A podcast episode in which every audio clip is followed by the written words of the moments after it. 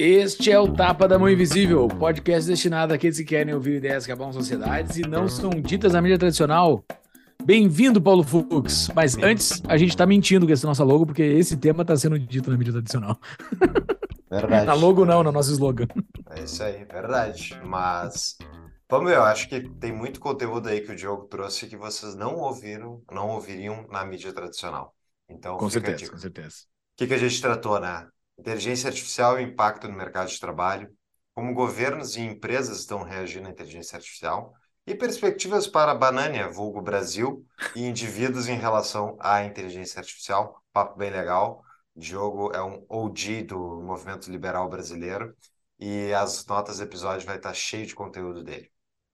Exatamente. Diogo Costa, atualmente é CEO do Instituto Milênio, é bacharel em Direito pela Universidade Católica de Petrópolis e mestre em Ciência Política pela Columbia University.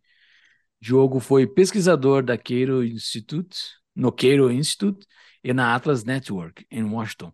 Uh, professor de Ciência Política no IBMEC de, de Belo Horizonte e Adam Smith Fellow e Human Study Fellow no Institute for Human Studies, Studies é John Blundell, não faço a mínima ideia como é que fala ali, Fux. John Blundell, Blundell, Scholar pela Adam Smith Institute.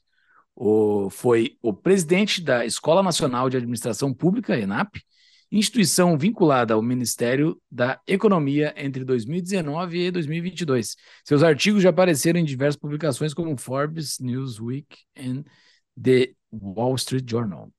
E o Tapa é um oferecimento da DBI Contabilidade, a contabilidade que descomplica a sua vida junto com o Estado, é tipo a inteligência artificial.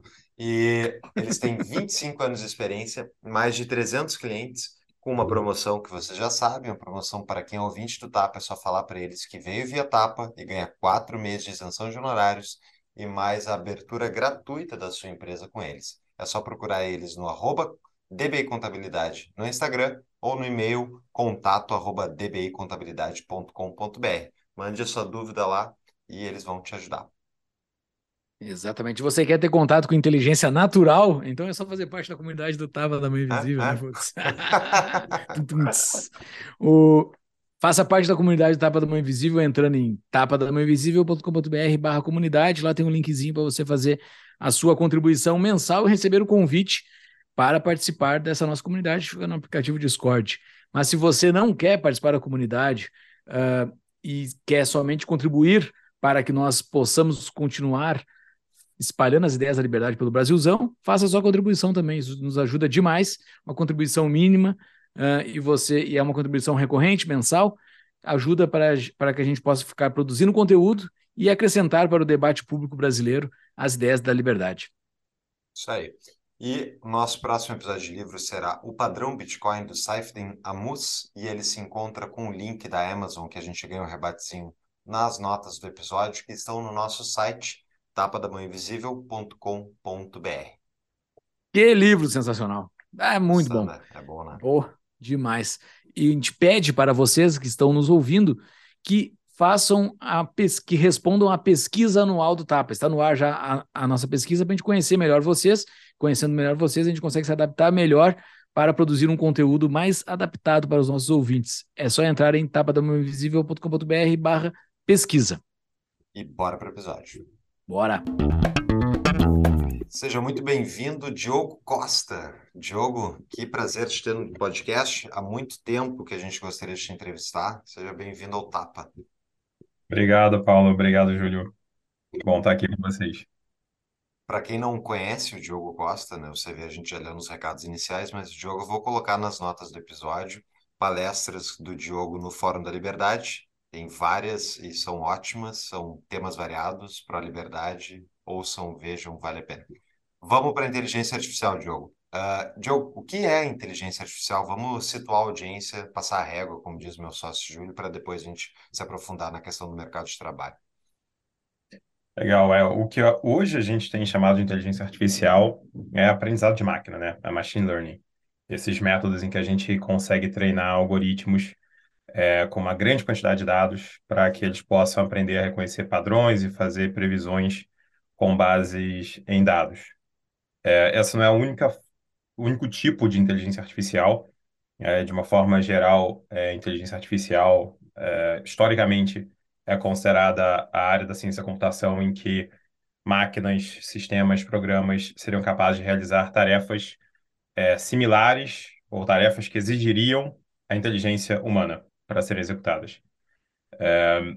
E tem outras formas também da gente fazer inteligência artificial sem ser é, por machine learning, por aprendizado de máquina, de uma forma mais é, é, com lógica simbólica, é, mas, e é curioso, na verdade, é curioso a gente falar sobre, sobre inteligência artificial dessa forma conceitual, porque quando a gente entra na, na, na, em policy making, né, na área de políticas públicas, é, um desafio é definir inteligência artificial. É, então, a gente estava falando aqui de uma forma até um pouco, um pouco mais leiga, tem uma forma é, mais técnica para você entrar no, nos métodos das inteligências artificiais gerativas, como o ChatGPT, né, como o GPT, ou como o, o Midjourney e o DALL-E, que geram imagens, mas essa conceituação da inteligência artificial, é, quando ela consegue, começa a ser amplificada para pegar as diferentes variedades, ela acaba se confundindo basicamente com qualquer tipo de software, né, qualquer tipo de inteligência de cérebro eletrônico, né, como era chamado anteriormente. Então, é, é interessante a gente ter um debate conceitual até sobre IA, porque quando a gente migra do, da tecnologia, né, da filosofia da tecnologia, para a filosofia política e a política pública, a gente começa a ver que a própria conceituação é um desafio que ainda não é muito, é, que não consegue ser, na verdade, transponível é, de uma forma é, muito clara. É, o Paul Graham, por exemplo, que é, é entre outras coisas, também um, um, um, autor de tecnologia, né, além de ser um venture capitalist, é, quando ele olha a forma como a União Europeia é, define inteligência artificial mesmo, ele fala, olha, como que isso aqui não é capaz de abarcar desde Google até talvez uma calculadora? Que interessante. Eu não sei se, se é possível a gente filosofar aqui, eu não sei se a gente tem, se eu consigo acompanhar, inclusive, o, a tua capacidade de resposta, o Diogo. É, eu sou, pessoal, eu sou bem puxa-saco do Diogo, tá? eu sei que eu sou puxa-saco de vários entrevistados, mas o Diogo faz parte da minha, da minha jornada de conhecer as ideias da liberdade lá de 2012. Uma das primeiras pessoas que eu assisti foi o Diogo, então se eu puxar saco do decorrer desse episódio aqui, me deem esse desconto. Uh, o Diogo, uh, o que, que é, tem como a gente definir filosoficamente inteligência? A gente consegue? Porque assim, pode ser que inteligência nunca pode ser feita por uma máquina. Inteligência, se for uma coisa naturalmente humana, então, ok, estamos dizendo que inteligência uma máquina nunca vai fazer porque ela é naturalmente humana. Ou não, inteligência pode ser uma coisa que é além do ser humano. Pois é, é, a inteligência, se você é muito pragmático e coloca apenas como uma capacidade de resolver problemas, é, uma capacidade de resolver problemas in, entendendo os problemas, não, várias, várias máquinas são capazes de resolver problemas, né? Uma, até um problema mecânico, uma máquina é, não inteligente consegue resolver. Mas aí quando você coloca algo que seja comparável com a inteligência humana, é, por um lado você começa a ter o problema de definir o que é inteligência humana, né? O que que separa os seres humanos dos outros animais, quando a gente chama de uma inteligência humana. E cada vez mais você tem essa dificuldade também de separar a inteligência humana de uma inteligência de, de, do que a gente chama de, de inteligência artificial, a inteligência da máquina, né? O que que nos caracteriza como humanos? É, então, é, essa pergunta que você está fazendo sobre o que é inteligência, o que é inteligência humana, ela, a, uma forma que a gente tem de, de, na teoria da definição, né? Você criar uma espécie, depois a distinção, né? criar um gênero, perdão, e depois a distinção daquela espécie. Antes a gente olhava para o mundo animal, né? Para o reino animal, e tentava pegar a inteligência como uma distintiva humana. Agora a gente está olhando também para as máquinas e fazendo esse outro recorte aqui também para ver o que, que é, de fato é humano. É, e de certa forma, quando a gente olha hoje para o GPT, para as inteligências que a gente está acostumado agora, né, está se acostumando a utilizar, é, elas começam como os, os antepassados dessa, dessas inteligências são os previsores de texto ali, o autocorrect que você tem no celular, né, ou aquilo que vai prever uma próxima palavra, é, ela é potencializada é, com mecanismos de aprendizado é, reforçados e mais recentemente com feedback humano também, é, mas não existe ali uma compreensão, né, da, a máquina não está compreendendo o que ela está fazendo, é, e, a, e, diferente de nós que temos consciência, né? Então a parte da, da, da consciência do que você está de fato é, observando, do problema que você está resolvendo, continua, nos parece, pelo menos, como sendo uma, uma característica muito humana. O problema é que qual é a forma que nós temos hoje de acessar a consciência de outras pessoas? É pergun fazendo perguntas para elas, né, tentando testá-las. Isso a gente consegue fazer com a máquina também. Né? Então, ou seja, existe uma, uma, uma crença nossa de que a máquina não tem consciência, mas a nossa forma de identificar a consciência de, ou, ou tentar é, a teoria da mente de um animal, né, ou de uma criança, ou de um adulto humano, é por meio de, do, dos mesmos tipos de testes que a gente hoje realiza com a máquina. Pois essa questão da consciência, eu acho que é onde a gente trava completamente na análise dessas inteligências artificiais, porque o que é consciência é uma coisa que mesmo os seres humanos não conseguiram definir direito, né? Então, como é que tu vai dizer que uma máquina está consciente ou não, se nem os seres humanos entenderam o que é consciência? Tem gente que acha que é alma, que acha que é isso e aquilo. É, mas na prática a gente tem muitas dúvidas sobre isso, né? É, e eu tenho a forma como eu mesmo interajo com, com essas, essas inteligências é, me faz pensar que é, elas conseguem ser muito, nos parecerem muito humanas, né? Então, por mais que talvez a gente filosoficamente consiga argumentar é, que não existe uma consciência num pedaço de silício, é, eu acho que a, a, experiência das pessoas com essas inteligências vai é, fazer com que elas tratem como se fossem seres conscientes. E, e, e é desde o comecinho, né, de você pedir um por favor, dizer um obrigado para a máquina, é, que pode ser até uma coisa boa para você mesmo, né? Para você se tornar uma pessoa mais educada, mas vai fazendo com que as pessoas tratem essas, essas, é, esses produtos, né? Esse, esse, esse novo software, como se eles possuíssem algo como consciência, e aí, junto com isso, pudessem se sentirem, é, terem sentimentos, se sentirem agradecidos, se sentirem ofendidos, é, gratos, né, pelo que você está fazendo. É, então, é uma, é uma experiência humana fica muito modificada conforme a gente vai interagindo com essas novas inteligências. Uhum. E dentro da, dos tipos de inteligência artificial tem as uh, de general, né, gerais, e tem as de, uh, eu não sei como é que se fala em português, mas que são as limitadas, as específicas, né? Tu consegue uhum. nos dar a distinção das duas? É, uma inteligência artificial geral seria aquela em que, é, independente do tipo de problema, ela conseguiria é, resolver né, mesmo não tenha sido treinada para nenhum tipo de problema específico. É, então, a questão se um GPT, por exemplo, é uma inteligência artificial geral, algumas pessoas têm até argumentado que sim, outras argumentam que ela pode vir a se tornar, é, mas ela começa, né, as pessoas começam a identificar isso porque é, o GPT ele começa a resolver problemas para os quais ele não foi treinado. Então, você imagina na época, em 98, né, quando o Deep Blue da IBM derrota o Kasparov, eu acho que é 98, né? É, era uma inteligência criada para um jogo específico, o xadrez. É, você não conseguia pegar o, Deep Blue e, mandar ele traduzido do francês para o italiano. É, mas depois a própria inteligência do Deep Blue começou a ser é, o, o a, planta ali para desenvolvimento do, do, Watson, que tinha outras funcionalidades da IBM, etc. É, com o, o GPT, é, essa característica generalista, por mais que ele não seja. Eu vou colocar aqui a inteligência artificial do, do geral específico como sendo mais um espectro, tá? Ele, ele começa a se mover nesse espectro.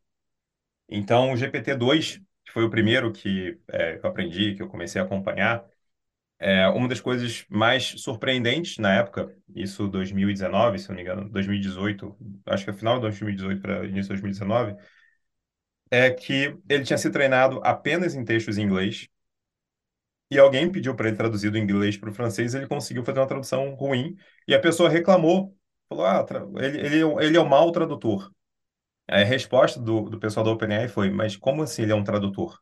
Ele não traduz nada, até porque não foi treinado em outro idioma.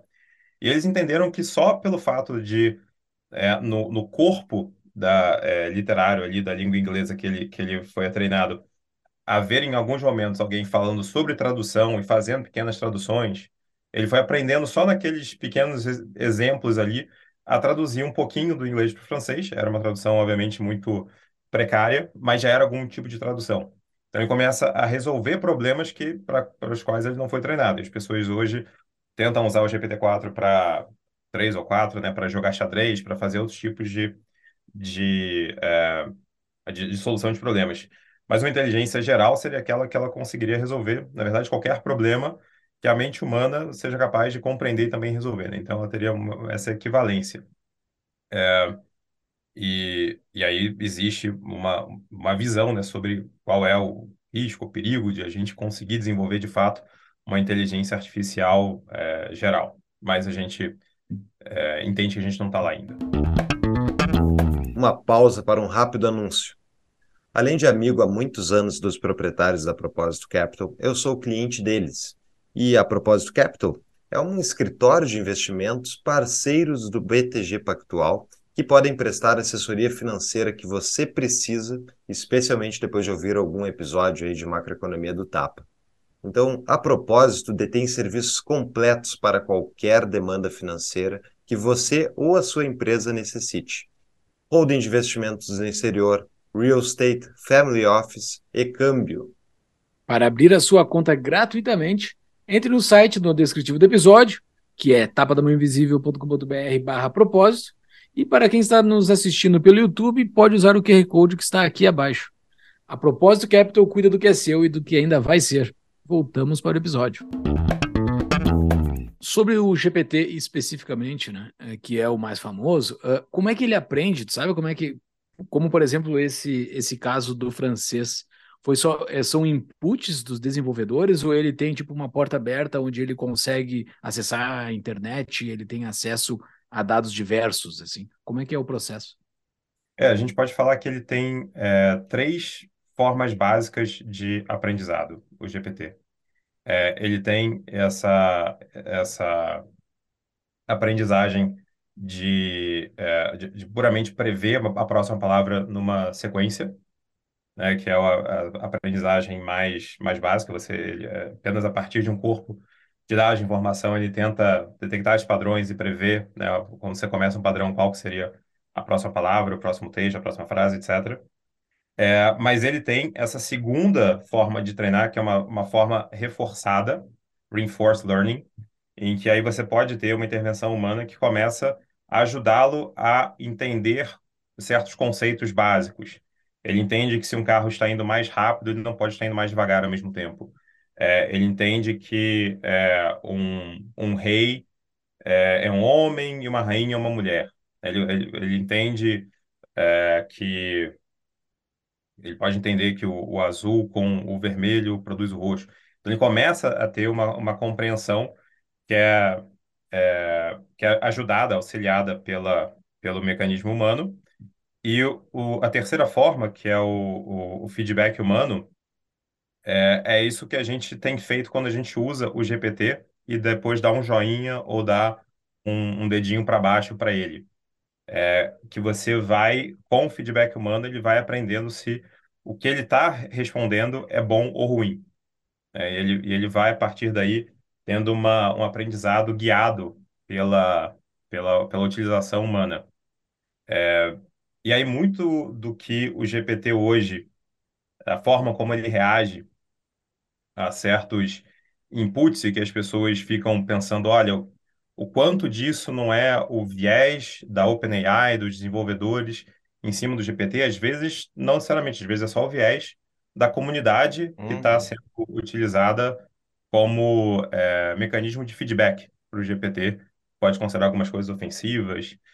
É, então, conforme você vai, é, a partir do momento em que você sai daquele GPT que ele está apenas fazendo é, é, previsões abertas, você começa a colocar esse mecanismo humano, você também está aplicando uma certa força cultural em cima dele. É, se ele está sendo treinado numa cultura americana, é diferente de ele estar tá sendo treinado numa cultura é, confucionista, por exemplo, né? Então a gente vai vendo também um- uma forma de aprendizado que é, vai adotando os vieses, as, as- os cacoetes culturais da- das pessoas que estão ajudando ele a ser treinado. Falou aí que se fala rei, ele entende que é homem, se fala rainha, que ele entende que é mulher, mas se for ambientado aí no, no cultura americana, ele já não vai saber o que que é o gênero certo. né? Já acabou o programa aí. Solta meia dúzia de justiceiro social americano e acabou o ChatGPT. É, mas, mas eu acho que isso, na verdade, é uma preocupação que o próprio Sam Altman, né, da OpenAI, já colocou, não especificamente sobre ah, se ele vai se tornar mais woke ou menos, mas se ele não está sendo muito aculturado dentro, não apenas do, da sociedade americana, mas é, do, do, de um segmento da sociedade americana que são pessoas é, educadas nas boas universidades americanas e que acabam tendo muito uma visão de mundo muito própria, né? Uhum. Então existem, São as que uma- mais utilizam ele e que são as que ela vai acabar captando mais a cultura deles. Isso. Exato, exato. Ele, ele já ele já passou pelo teste de Turing, assim, ou, no- tu já fez o teste de Turing com ele? Alguém E já é o fez teste assim? de Turing. Tu explica aí, Diogo? teste Turing é, seria uma, um, um benchmark é, em que uma, uma inteligência, né, artificial chegaria no nível humano quando é, você pudesse, sem a pessoa, sem o usuário, é, ao interagir com, com a inteligência, sem saber se era um ser humano ou não, ele pudesse ser confundido. É, então, imagina você coloca é, duas pessoas e o chat GPT é, no, no WhatsApp de alguém e ela vai interagindo com as três, ela não consegue identificar qual das três que é a máquina, né? Se, se, se ele tem esse nível de camuflagem humana, é, essa, esse seria o teste Turing para dizer que de fato chegou no nível de inteligência artificial. É, e eu acho que para para o usuário mediano do chat GPT, eu, meu palpite é que ele, ele consegue passar no teste Turing. A não ser que você peça para ele fazer umas coisas muito básicas, às vezes, né? Que é tipo fazer conta. É, que aí o, o chat GPT, é, coisas muito complexas, assim, né? Se, ele, se você quiser que ele seja um consultor da McKinsey, ele consegue ser, mas se você pede para ele é, te dizer, sei lá, é, quantos dias faltam pro, pro mês de mar, pro, pro mês de maio acabar, se você está no dia 5, às vezes ele vai errar essa conta. É, então, é, acho que de uma forma, no, no, no, no uso mais é, comum que as pessoas fazem, eu entendo que o ChatGPT consegue passar nesse teste. Mas uma pessoa erraria essa conta também, né? Uma pessoa normal, não, assim, não, eu não tô nem chamando de burra, porque eh, uma pessoa mediana não sabe, eu incluo o dia de hoje ou não. Depende da interpretação, sabe? Quantos, quantos É. dias faltam para terminar o, esse, esse, esse teu exemplo? Ah, É uma onde- forma só, só, é, colocar como, como um teste são os benchmarks que a gente faz para os seres humanos. Então, você olha no, nos Estados Unidos os principais testes para ingresso em universidade, ingresso num curso de direito, no mestrado, doutorado, no MBA, é, e vários outros aí também específicos das ciências, é, e você vê a nota do ChatGPT, é, do, do GPT-4, é, normalmente ele consegue ficar ali no top, né, o- o 20%, né, entre os melhores 20%. Então ele consegue superar também é, a- o humano mediano em vários benchmarks que a gente próprio cria para seres humanos. Pois eu, eu queria te perguntar, Diogo, tu tá usando aí, tu falou desde 2019, tu começou a estudar, tu tá usando, imagino, no teu, na tua semana, tu usa no trabalho? Então, é, em 2022, eu ainda era presidente, estava como presidente da ANAP, e a gente conseguiu se tornar, eu acho que foi 22 ainda, é, se tornar beta tester do, das ferramentas cognitivas da OpenAI é, via Microsoft. É, que eu saiba, a gente foi a primeira organização é, brasileira, público-privada, a ter acesso a essas ferramentas.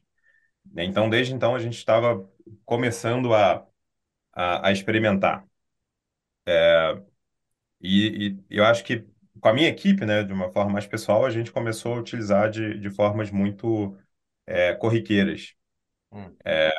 No começo, até complementando, por exemplo, alguém que não sabe falar inglês, mas quer responder um e-mail em inglês. Então, você já faz um draft ali, coloca até para um ser humano validar, né, se está ok, mas você já começa a ter uma forma mais é, natural de você se comunicar, por exemplo, com outra língua. É, depois a gente começou a utilizar, acho para melhorar também a escrita, né, que, que o, o chat GPT, se você sabe usar bem o prompt, você consegue é, melhorar até a escrita também ali do, talvez do trabalhador mediano brasileiro, você consegue é, melhorar. Eu tenho ouvido de pessoas que, que têm pessoas qualificadas até com nível né, é, universitário, mas que pedem para as pessoas validarem os seus textos, a produção de conteúdo pelo GPT, porque ele consegue melhorar né, aquilo que o, que o, o trabalhador faz.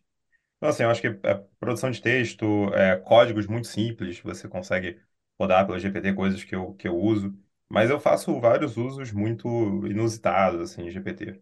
É, fui convidado para um, um, um, evento de formação, por exemplo, um curso, e, e tinha toda uma programação lá, com várias atividades concorrenciais, né? Então tinha muita atividade, né? E eu, eu pedi para o chat GPT para ele fazer uma, uma avaliação ali, baseado nos meus interesses, de qual que seria, por exemplo, as, os cursos, né, que eu deveria é, optar por fazer. Então, coisas assim, muito corriqueiras, isso foi ontem, né, um Uhum, exemplo recente. uhum. Coisas muito corriqueiras que o chat GPT consegue é, te ajudar, até mesmo a avaliar a sua escrita.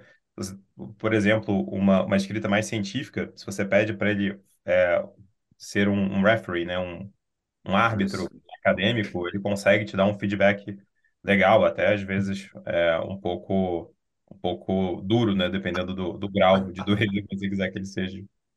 Que legal. Pois é, eu comecei a usar, sei lá, faz uns dois meses. Eu usei para estruturar uma palestra que eu fui dar sobre Bitcoin. Pedi para ele, ah, eu quero, vou dar uma palestra de tantos minutos. ah, quero, enfim, falar sobre esses temas. Me dá aí o conteúdo. Daí ele estruturou a palestra e quando eu comecei a pedir para ele elaborar nos pontos dos tópicos tratados na palestra, veio informação errada. E daí eu peguei a informação, não, disse, não, peraí, então tá errado isso. Eu já conheci o conteúdo, então eu consegui avaliar se ele estava certo ou não nas, nas sugestões que ele estava dizendo. E, e isso é uma dúvida que eu fiquei. Se a gente não tem como ter certeza da confiabilidade, da certeza, digamos, do, do, do da ferramenta, ah, será que isso não é um limitador para o uso dela massificado? Então, é, a primeira coisa eu acho que, que acontece muito, as pessoas começarem a usar o, o, o o chat GPT como o Google, e ele não é melhor, o melhor Google do que o próprio Google. É, mas, no entanto, o chat GPT tem sido, e, e, de fato, ele dá informações falsas, ele, ele alucina, né? Então você pede para ele dar uma citação, ele, ele pode criar uma citação do autor e não é a citação do autor. É difícil, às vezes, você verificar, né? Você, na obra do autor ele usou aquela frase ou não usou.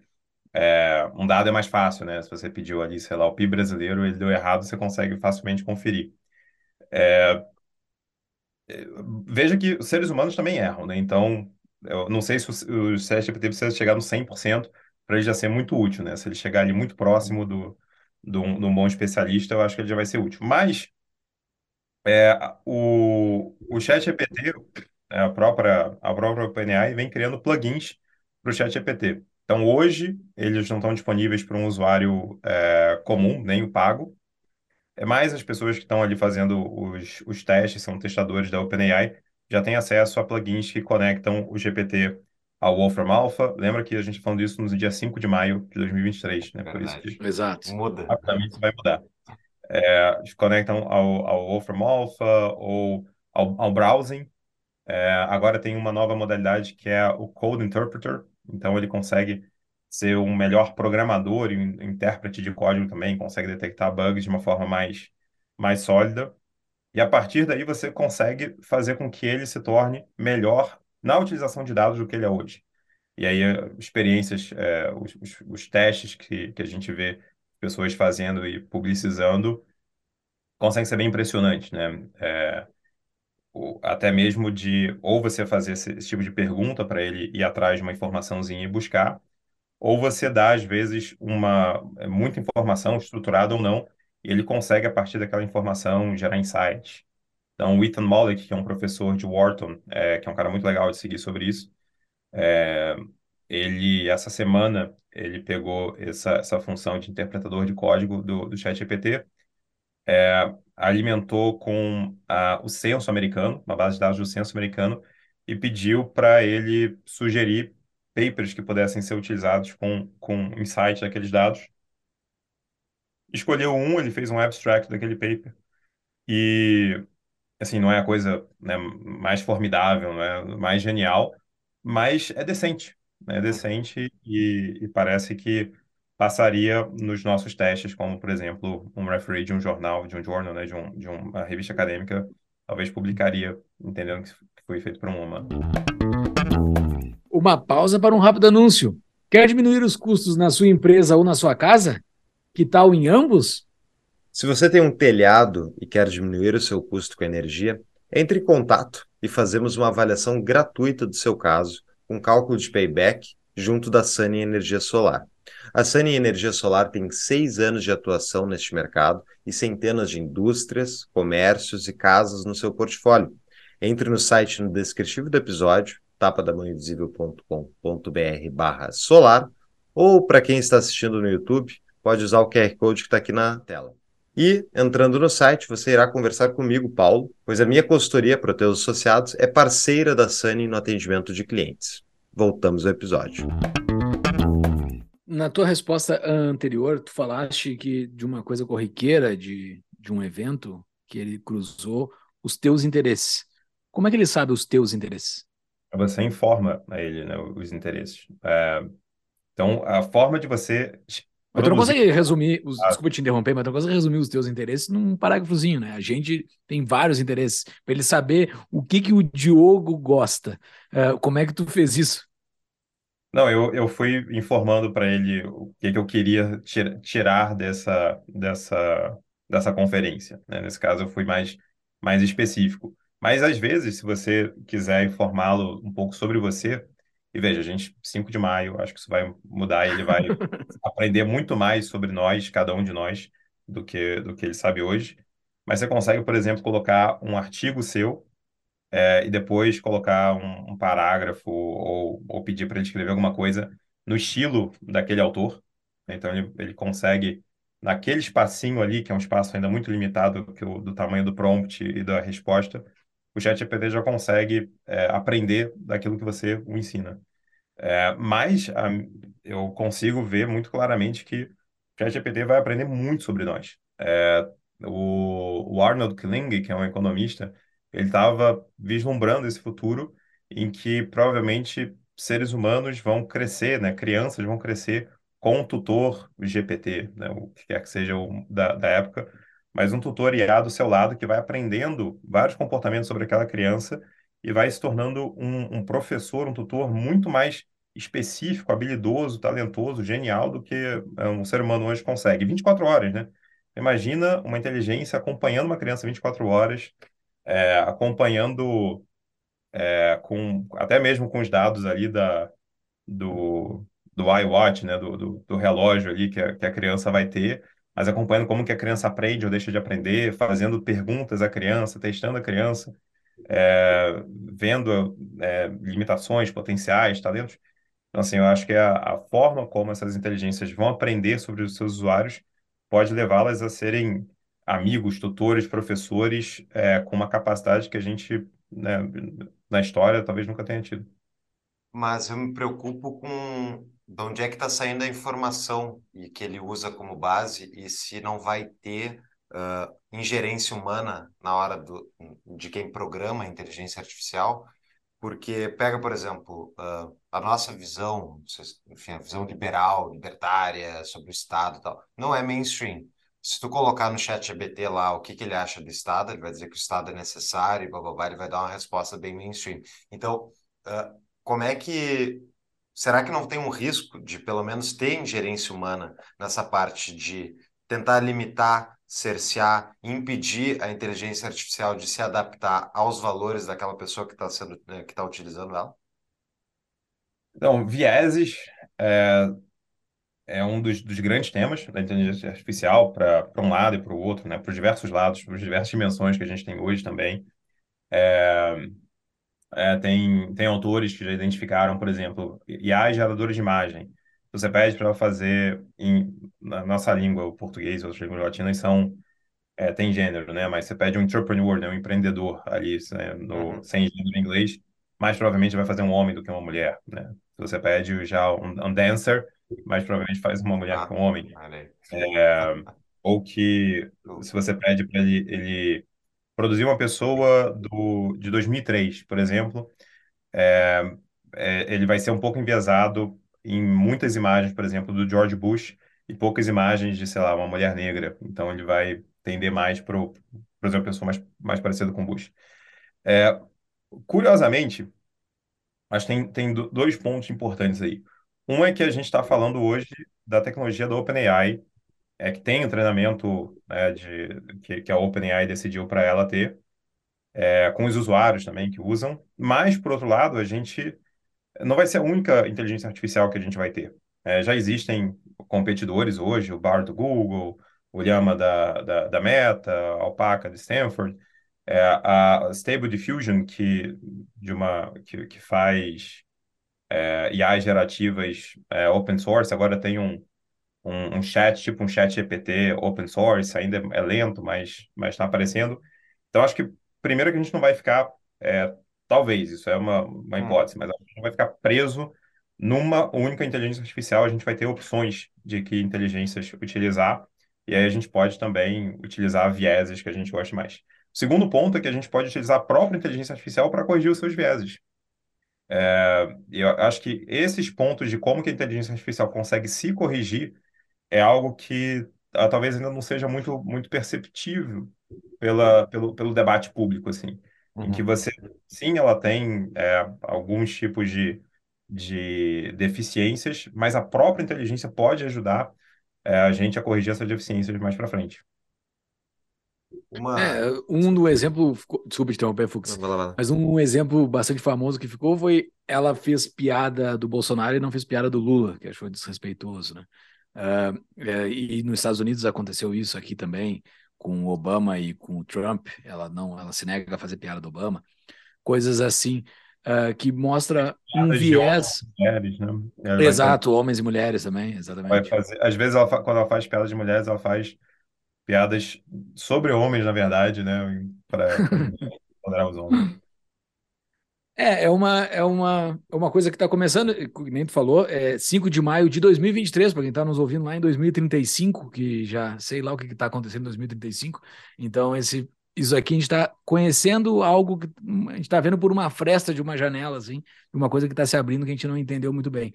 Uh, a gente está falando muito do chat GPT, tem, ou, uh, tem outros grandes players que entraram agora, como o Google, que nem tu falou, eles estão no nível do chat GPT? Por que, que eles não são tão famosos? Existe alguma, alguma característica para isso, ou só porque o chat GPT foi o, foi o primeiro?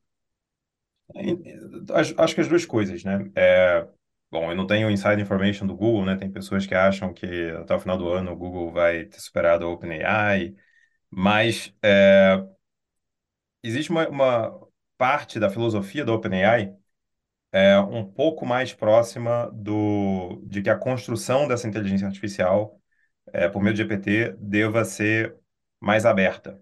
Então, ao lançar os, os GPTs 1, 2, 3, 4, é, eles vão aprendendo com as pessoas também, vão tentando corrigir erros, vão tendo feedbacks, os jornalistas vão tentando fazer com que ele faça uma piada racista, coisas desse tipo, e a inteligência artificial vai ficando mais é, human friendly, né, ou, ou, ou, culture friendly, se você preferir.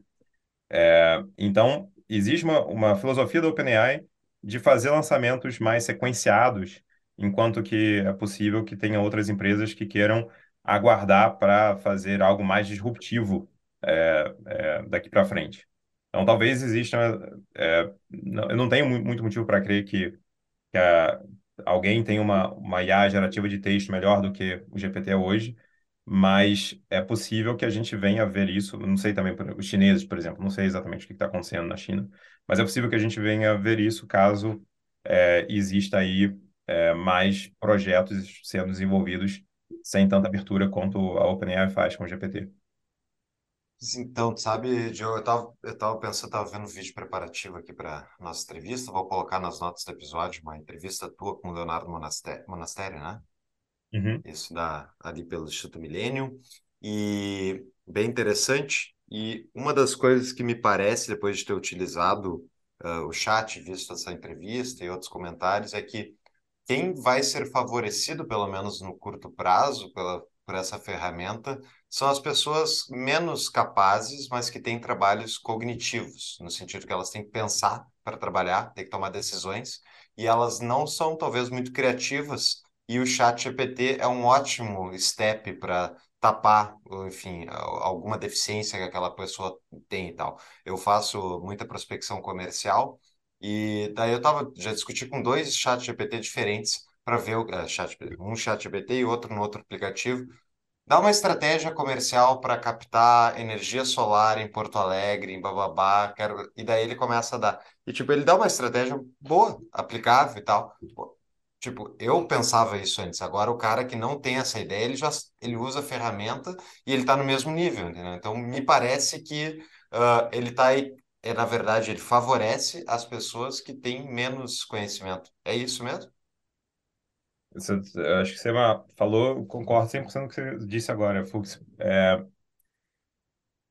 é, primeiro, com, com a relação a serem as profissões mais cognitivas, que são as mais expostas essa tecnologia, mas depois esse tipo de, de equalização, né?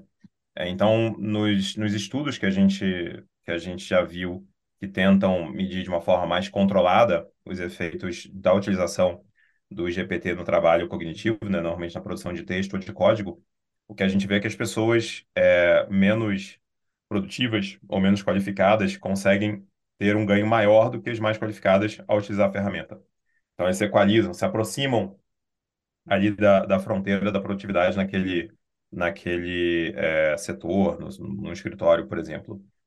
É, e então existe essa, eu acho que essa é, essa ajuda. E aí, se você pensar que hoje o ChatGPT está sendo utilizado muito para produção de texto, mas mais para frente ele vai ser muito mais utilizado para produção de código, pode imaginar também que a, a, a diferença entre hoje que são desenvolvedores, bons desenvolvedores, e pessoas que hoje têm zero conhecimento de desenvolvimento de software, mas que conseguirão programar por meio da linguagem natural, é, aí você está falando de pessoas que estão saindo do zero e vão se aproximar de pessoas que hoje têm, uma, têm competências digitais é, muito amadurecidas, muito avançadas. É, eu acho que isso é outra, outra, é, outra tendência muito importante para a gente manter, manter sempre é, claro no debate público. As pessoas ficam olhando muito, né, no, muito para todos os, os possíveis cenários catastróficos da, da utilização mais disseminada de inteligências artificiais, mas uma delas é como que ela consegue beneficiar é, pessoas menos produtivas ou menos qualificadas ou menos escolarizadas, por exemplo. Tanto na produção intelectual, cognitiva de, de, de texto, mas o que eu acho que vai ser ainda mais impactante vai ser na produção de código.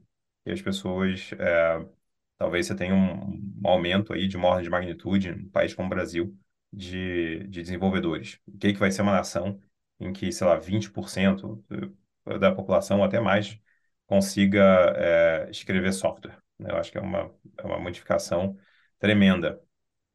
Pô, que legal. Porque eu ia trazer agora o advogado diabo aqui, o argumento dos produtores de vela lá, muito conhecido por todos nós, né? Uh, ele não gera desemprego, ele não está tirando o emprego das pessoas. Eu ia te perguntar isso, mas agora tu já falou que ele está aumentando a produtividade daquelas pessoas que estão ali embaixo. Mas, de qualquer forma, tem gente que pode perder emprego com isso e pode tomar a atividade total de uma pessoa, ou não. Sim. É, então, você tem, é, você tem estudos mostrando que numa economia como a americana, 80% dos trabalhadores é, podem ser afetados pela, pelo GPT, tendo pelo menos 10% das suas atividades é, é, automatizadas.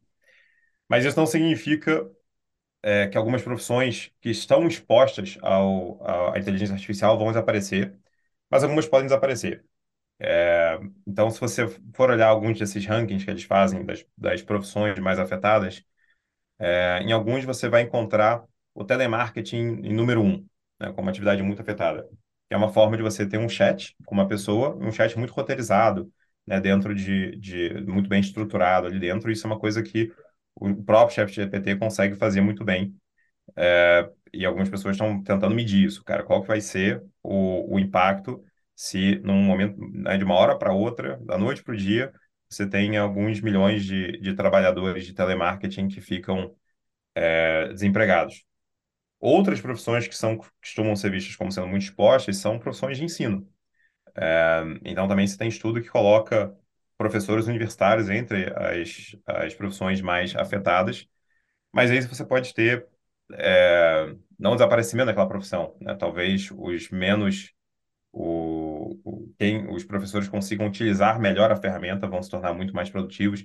Você não vai precisar ter um número tão grande assim de profissionais. É, de um lado puramente econômico, né, olhando para o lado do, do consumo, esse aumento de produtividade é muito benéfico.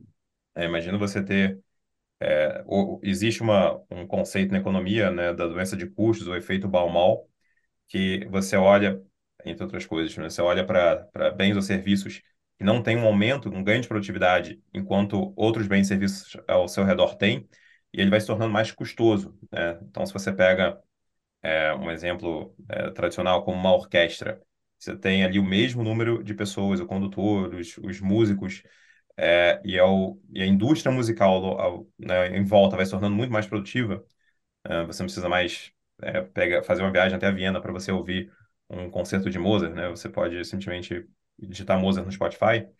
É, vai se tornando muito mais custoso aquela atividade que não tem um ganho de produtividade. E, de certa forma, a educação é, sofre bastante de efeitos Baumol. É, o professor, quando ele tem um professor, um, um quadro é, e, um, e, uma turma de alunos sentados ali, uma turma de alunos sentados na sua frente, é, é muito pouco produtivo, né? O ganho de produtividade foi muito pouco. Talvez você o quadro negro virou um quadro branco, o giz virou uma, uma caneta, aí depois você colocou um retroprojetor, depois colocou um PowerPoint, mas são poucos os ganhos de produtividade. De repente, se tiver um baita ganho de produtividade no ensino, que é o que é, está se esperando, é possível que o número de professores total seja menor, mas a produtividade individual dos professores seja é, ampliada também em níveis inéditos. Mas o problema do ensino não é necessariamente a oferta, mas sim a, a, a demanda, né? É o cara lá na ponta que está vendo o PowerPoint, vendo o negócio, que tem que introjetar aqueles conteúdos. E, por um lado, ok, o, o chat GPT ajuda a pessoa a tirar dúvidas, desenvolver textos e tal, mas, por outro, também facilita para as pessoas que querem, sabe, é, dar um jeitinho e fugir é, do aprendizado e só pegar a nota eles também têm uma facilidade muito maior agora com o chat GPT da vida, uma inteligência artificial do que eles tinham no passado. Isso não dificulta o aprendizado? Ou vai tornar, se tu é burro, não quer estudar mesmo, vai conseguir enganar mais tempo, mas uma hora vai, vai, vai te formar e vai implodir na vida profissional? É, então, sendo muito especulativo, o, uma ferramenta como o YouTube é uma ferramenta sensacional para aprendizado, se você pensar. É, acho que nunca teve uma, uma ferramenta tão poderosa de ensino como o YouTube é. é e, no entanto, é, você não viu é, sociedades ali sendo transformadas, o ensino de sociedades sendo transformadas, talvez em parte por, por, por essa tua preocupação mesmo, né? Que é como é que funciona o lado da demanda, né? Você pode ter oferta, lá tem a Khan Academy, tem etc., mas você não tem a pessoa ali é, disposta a aprender. Por outro lado, é, o aprendizado pode se tornar mais, é, mais intuitivo, mais prazeroso também para as pessoas. É, eu sempre vejo, a gente estava falando agora sobre o efeito Baumol, que é esse, esse desnível de produtividade entre bens e serviços. Mas existe também um, um, um, um desnível de, é, de utilidade é, que, que entre competidores pela atenção de uma pessoa. Então, eu, eu vejo que, é, enquanto que a escola se tornou, começa a ser percebida como chata, outras formas de, de informação são percebidas como sendo muito prazerosas de serem consumidas, né? muito mais do que era no passado. Você cria formas de informações que a gente, famílias, por exemplo, querem passar para seus filhos, se tornarem muito mais prazerosas de serem consumidas, talvez você consiga também diminuir essa, esse gap que se abriu entre o entretenimento, que a gente chama de entretenimento, e, e, e, a educação, que a gente chama de ensino, de certa forma, em vários dimensões são muito parecidas. É, então, por exemplo, uma forma que você, hoje, dia 5 de maio de 2023, dá para usar o ChatGPT para o ensino, é você pedir para o ChatGPT agir como um professor, é, te ensinar alguma coisa e ir testando você. Eu não vou falar aqui um prompt inteiro, mas se você pega um prompt bem escritinho assim na internet, você consegue fazer com que ele vá é, se adaptando muito ao seu nível. Né? Então ele conversa, primeiro tem um tom né, de conversa, apesar de ser um texto, acho que no futuro não precisa ser um texto, né? pode ser voz, vídeo, etc. Mas faz uma pergunta, se você erra, ele deixa o conteúdo um pouco mais mastigadinho, se você acerta, ele vai fica um pouco mais denso. É, ele vai se adaptando muito ao seu, ao seu estilo de aprendizagem. Então, é, eu continuo achando que né, uma pessoa que quer zero aprender é, continua sendo um problema, mas talvez ele vá ele consiga descer ali para tornar o aprendizado mais prazeroso, mais divertido, mais interessante. E isso pode ter, eu acho que, um, um efeito maior ainda na sociedade. Uma pausa para um rápido anúncio. Procurando um país seguro para ter aquele plano B? Então procure a Emigrar-me, nossa parceira especializada em direito internacional que oferece suporte completo ao imigrante. Caso você esteja pensando em residir em outro país com nacionalidade europeia ou aplicar para um visto, use os serviços da Emigrar-me. A empresa auxilia na obtenção da tão desejada nacionalidade italiana, portuguesa, espanhola, dentre outras. Também oferece suporte para abertura de empresas na Europa, buscando a aplicação do melhor visto para cada caso. Eles contam com uma equipe especializada de advogados credenciados na Europa e nos Estados Unidos, habilitados a atender as necessidades dos imigrantes para a obtenção da legalização e residência no país de destino. Entre no site através do descritivo do episódio, e o site é o tapadamainvisível.com.br barra emigrar-me, para pegar o WhatsApp da empresa, ou para quem está nos assistindo no YouTube, pode usar o QR Code aqui na tela para ver o site. Voltamos ao episódio. Tem uma uma, tu falou já antes do prompt esse, né? E eu já vi várias pessoas falando que fazer o prompt talvez se torne uma nova profissão mais para frente. E explica para nós o que é o prompt, por que que se importa e, e qual é a possibilidade de realmente ter uma, uma nova classe de trabalhadores aí nesse nessa quesito. Enquanto que é, para a, uma, uma, programação, né, numa linguagem, um Python, um, um R, é, um JavaScript, é, você, você tinha que utilizar a, a, a linguagem que, que, é, que, que, foi, foi produzida é, para aquele é, contexto específico, uma, um, uma inteligência artificial ela consegue entender linguagem natural. Então, prompt seria o equivalente aos comandos que você daria é, por dentro de uma linguagem como Python, só que dado em linguagem natural. Então, quando você fala para o ChatGPT, é, escreve um e-mail para mim, isso, né, esse comandozinho a gente chama de prompt. Ou se você fala para uma ferramenta geradora de imagem, né, é, desenha um, um, panda comendo sorvete, né, esse aí é o, é o prompt. E o, hoje, é, o que as pessoas talvez não, não percebam, eu acho que vai muito nessa, nisso que você falou, de como que isso pode se tornar uma profissão, é que entre um prompt fraco e um prompt forte, pode ter uma, um, né, um, uma é uma diferença enorme.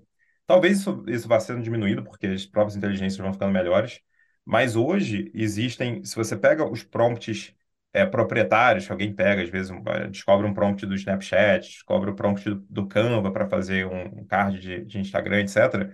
Cara, os prompts são enormes, né? São prompts com várias é, maneiras também do, do, da inteligência artificial não sair delirando, né? Ela ficar ali dentro do, da, do seu objetivo muito proposto. É, mas a gente já vê, a OpenAI já, já contratou engenheiros de prompt. Né? Tem empresas que hoje já contratam engenheiro de prompt que eles conseguem desenhar esses prompts longos, às vezes, um prompt de uma página, para que você consiga é, é conseguir que você consiga o resultado muito é, específico que você quer com aquela ferramenta.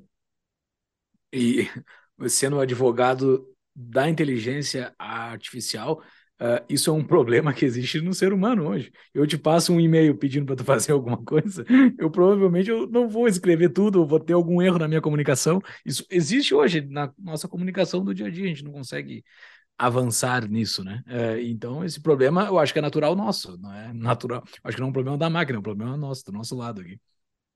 É, hum. mas é, é, curioso ver como que isso vai sendo substituído pela máquina conversando com a máquina, né? É, tinha uma um, um colega professor que estava falando que ele estava fazendo a prova no chat GPT. Nossa, consegui fazer a prova no chat GPT. E alguém, um, é um trabalho, né? E alguém falou, pô, mas seu aluno também vai responder esse trabalho no chat GPT. Falou, tudo bem, porque depois eu corrijo no chat GPT. Então, criando meio que uma, uma internet das coisas que é só o GPT conversando. É, Quem vai ganhar o diploma depois vai ser o chat GPT, então. Vai ser o chat GPT. Mas, mas eu acho que isso, é, por mais que isso pareça, que pareça louco, eu acho que isso é muito mais próximo de uma realidade que a gente vai começar a ver. Hoje já começaram a, a pipocar esses agentes GPT, né? Tem alguns aí que o pessoal sobe lá no, no GitHub, que são formas de você programar o GPT até para ele interagir com outros GPTs. Né? Então, é, é, é de ver, assim, eu nunca vi muita utilidade ainda sobre nisso, mas é interessante você ver o processo acontecendo em que você pega um GPT que vira meio que um, um gerente, outro GPT vira um tarefeiro, outro GPT vira um assistente, e eles interagem. Um, um dá um comando para o outro, o outro faz a tarefa, responde para o primeiro. Você começa a ter uma interação de GPTs, é uma coisa muito interessante de, de, de, de ver, pelo menos, né? De você fazer o log do, de qual foram as interações que os GPTs tiveram. Mesmo que eles estejam achando, às vezes, que fazendo coisas que não estão fazendo de fato, porque eles não têm acesso à internet, eles acham que eles criaram e-mail, não criaram, mandaram e-mail, não mandaram, né? Porque não tem, eles não têm um, protocolo de e-mail ali, um cliente, nem nada. Mas o, é, eu acho que é muito possível a gente começar a ver essas interações que está falando, às vezes o e-mail ser realmente uma, uma conversa entre, entre máquinas. É, não sei, eu acho que vai, o futuro vai ficar muito esquisito, mas eu acho que é provável que essa internet das coisas seja, seja o futuro nosso. Mas numa conversa entre máquinas, desculpa, Fux, ah. só para dar um follow aqui, mas numa conversa entre máquinas, elas não vão precisar utilizar a nossa linguagem, né? Elas vão utilizar uma linguagem delas que vai ser bem mais eficiente que a, que a nossa linguagem, provavelmente. Pois é, mas aí talvez você queira que exista algum tipo de inteligibilidade nessa interação e essa, e essa inteligibilidade venha da linguagem humana. Pode ser uma preferência nossa. Sim, é. O meio do caminho, talvez não, talvez o fim, o resultado, sim. Talvez o, toda, toda a interação entre elas bota duas inteligências artificiais a fazer uma, uma negociação. Eu sou comprador, tu é o vendedor. Eu boto a minha, tu bota a tua. Eu só quero saber o final lá que chegou. Não sei como que elas chegaram nisso. Foram barganhando, não sei como é que chegaram. Tem é. até que o Facebook fez isso uns anos atrás, né? E divulgou que botou duas inteligências artificiais para fazer uma, uma negociação. Elas fizeram uma, uma negociação no fim, elas fizeram um deal, só que o meio do caminho ninguém conseguiu ler, ninguém conseguiu interpretar o que estava escrito ali, porque elas foram numa linguagem delas ali, né? É, e aí vem um, um assunto muito, muito interessante, né? Que é a, a necessidade da explicabilidade. É, eu lembro de, de ler um tempo atrás como que alguns capitães de, de navios é, cargueiros interagiam com robôs e aí era um jornalista ali acompanhando na cabine, e aí o, o capitão recebia algumas mensagens da máquina falando, olha, é, reduz a sua velocidade em 20%, por exemplo, lá. É, e, e, ele reduzia, e o jornalista perguntava, por que, que você está reduzindo? Ele falou, não sei. Mas pode ser porque é, tem um navio que está aportado e a gente tem que esperar um pouco mais para o navio sair. Pode ser que a carga do caminhão que está sendo rastreada por satélite é, atrasou porque teve engarrafamento, pode ser porque é, a, a, logística burocrática ali não está pronta, o fiscal, não sei, mas eu só obedeço a máquina. E, e não existe, né, o, curioso era como que essas pessoas altamente qualificadas não é, estavam ok, sem compreender por que, que a máquina tomou decisão e ainda assim obedecia a máquina na decisão que ela tinha sido tomada. Mas hoje isso é visto também como sendo um, um problema para algumas pessoas, né? Nossa, o nosso projeto de lei que, que o Rodrigo Pachita apresentou, baseado é, num, também num, num grande é, relatório de um grupo de juristas, etc., coloca a explicabilidade como sendo um desse, é, é, é uma preocupação central. Como que a inteligência artificial vai explicar para a gente o que, que ela está fazendo.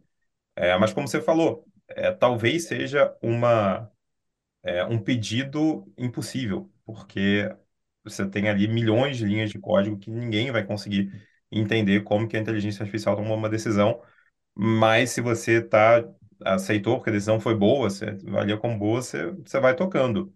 e aqueles que forem exigir explicabilidade vão tomar decisões piores, e, e nessa, nessa, nessa disputa aí pela seleção natural, tem até um paper com esse nome, de seleção natural, favorece a inteligência artificial. Aqueles que utilizarem mais inteligência artificial vão acabar ganhando.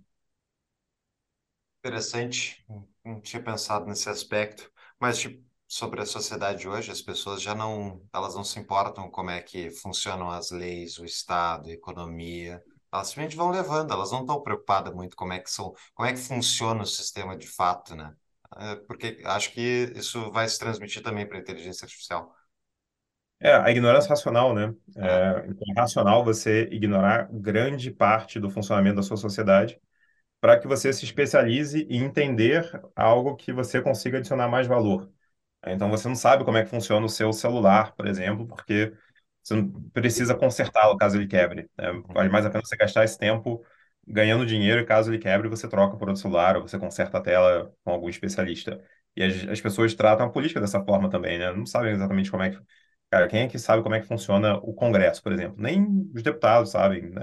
Aqueles que sabem muito bem como é que funciona são os que são até. É, é, conseguem, conseguem manipular muito bem o jogo, né? Um Eduardo Cunha, um Arthur Lira, etc.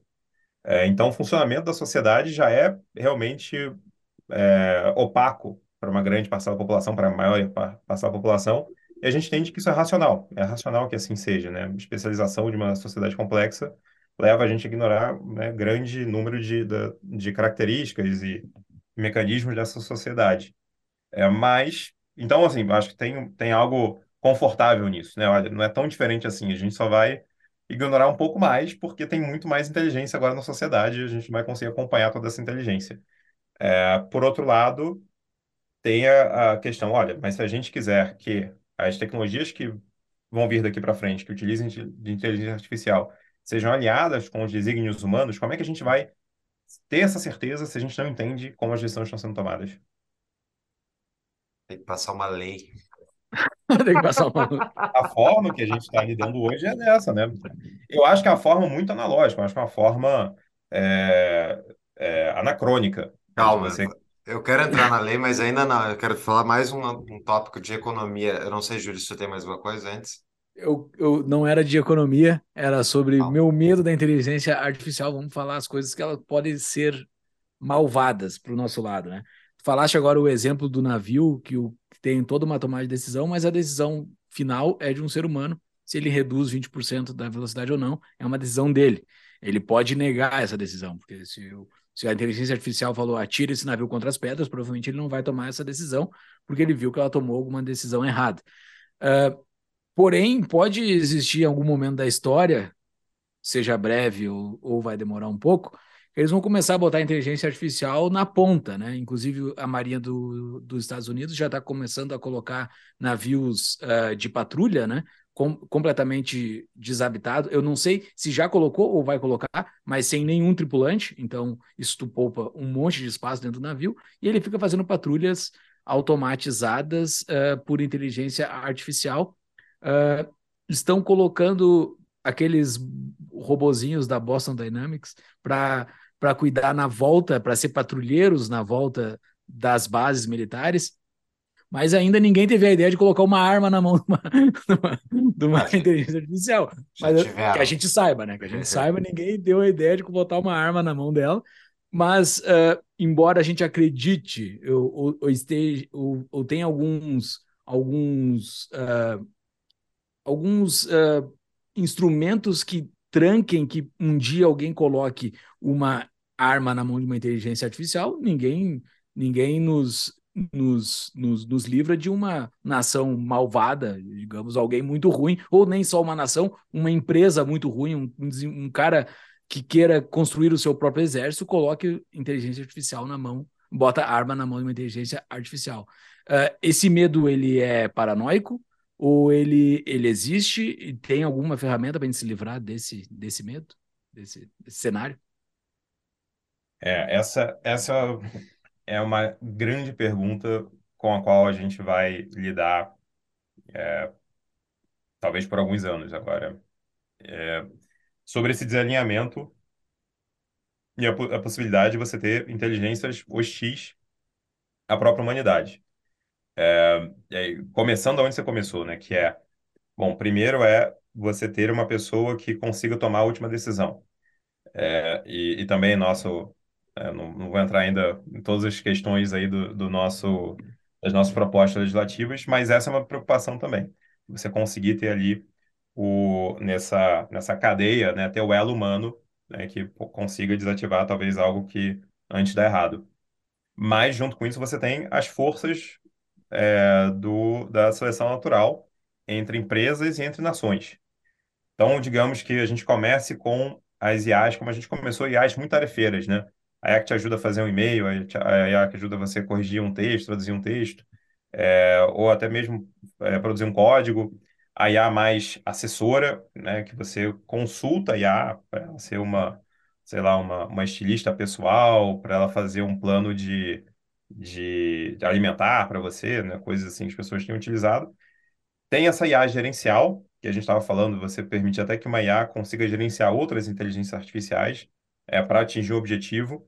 Então, cada pequena IA tem é, objetivos, é, é, projetos pequenos, né, um scope pequeno, mas existe um projeto maior que aquela inteligência artificial está fazendo. Digamos assim, que seja fazer um, um produzir uma nova, criar uma nova empresa, né? Isso talvez tenha uma inteligência artificial que vai fazer o design do website, a outra que vai registrar e hospedar o website, uma outra que vai fazer o, o, o business plan daquela. Então você vai tendo assim várias IAs que vão sendo mais gerenciais. E eu acho que é próximo de onde a gente está. Mas o que você está falando é que, bom, por que, que eu vou parar no, no, no, gerenciamento e não chegar à IA estratégica? A IA que de fato vai tomar a decisão, é, porque essa IA vai conseguir gerar resultados melhores. E se essa IA for conseguir gerar empresas mais lucrativas, estados mais poderosos, é, o que, que a gente vai esperar desse, desse futuro? Não tem pessoas que é, seguem na linha de pessoas como o Eliezer e o Tukowski, que acham que, bom, a humanidade está prestes a ser extinta, porque essas inteligências vão sozinhas né, dominar a humanidade e ou eliminar os seres humanos da, da face da Terra ou subjugá-los como o ser humano subjugou outros animais é, não humanos. É, e eu, eu tenho um pouco mais de dificuldade de seguir um pouco esse raciocínio, apesar de, de respeitar, eu acho que as preocupações são muito válidas. É, o, do, do Bostrom, do Yudkowsky, o Bostrom ficou com aquela, ficou famoso por aquela, aquela ilustração, né, de ah, você manda uma máquina fazer clipes de papel. E aí, se ela não tiver nenhuma restrição, ela vai transformando tudo em clipe de papel. E aí transforma o, o, o, ferro do seu corpo em um clipe de papel. E o mundo todo vira um clipe de papel. Vira, vira uma montanha de clipes de papel. É, então, você tem esses cenários em que a própria inteligência sai é, da, da casinha e destrói a humanidade, mas tem outros cenários que é, apenas nações, empresas ou organizações que a gente tem na sociedade, que já existem na sociedade, comecem a ser lideradas por inteligências artificiais. E aí a questão é se isso pode gerar uma, uma sociedade é, pior do que o que a gente tem, porque já existe um desalinhamento natural entre governo e sociedade, ou entre alguma empresa e a sociedade. E se você está apenas potencializando essas organizações, e elas já são desalinhadas com o interesse dos cidadãos, da, da humanidade de uma forma geral, você também está potencializando esse desalinhamento. É, eu acho que essa é uma preocupação é, mais, é, mais palatável para as pessoas, né, do que o, a ideia do, do clipe de papel, do mundo virar um clipe de papel. É, e aí a gente tem talvez alguns desafios nas nossas sociedades. Como é que a gente reforma as nossas instituições, porque hoje elas já são deficientes mesmo, para que elas consigam se adaptar ao mundo em que, com um excesso de inteligência, essas instituições se tornem também excessivamente poderosas. É, eu acho que é um desafio real que a gente tem. É, e é o que você falou, né? Assim como a tecnologia, da forma é, mais crua, a tecnologia pode, a faca pode servir para você é, é, cortar um pão ou para você ma matar uma pessoa. É, essas inteligências também elas podem produzir coisas maravilhosamente boas e criar uma, uma utopia, ou podem criar também uma, uma distopia.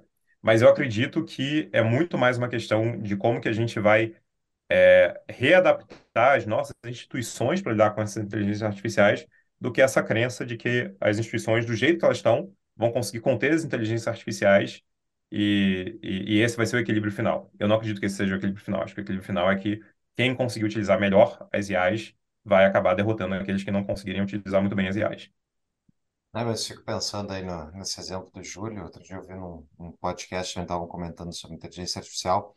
Bota esses robozinhos aí que fazem o policiamento, põe uma arma na mão deles e, ao contrário do, de um, um milico, de um cara do exército, o cara do exército é treinado para seguir linha de comando, linha de comando e não pensar na hora e atirar. Se mandou atirar, dá tiro. O, ainda assim, é um ser humano, pode frear o dedo ali na hora por alguma, digamos, os caras estão protestando na frente do governo e o governo manda atirar e ele diz, não, não vou atirar porque as pessoas estão sendo justas. Agora, no caso de um robô, ele não vai pensar duas vezes, né? Então ele vai, não vai pensar, ele simplesmente vai executar. É, é um receio mesmo.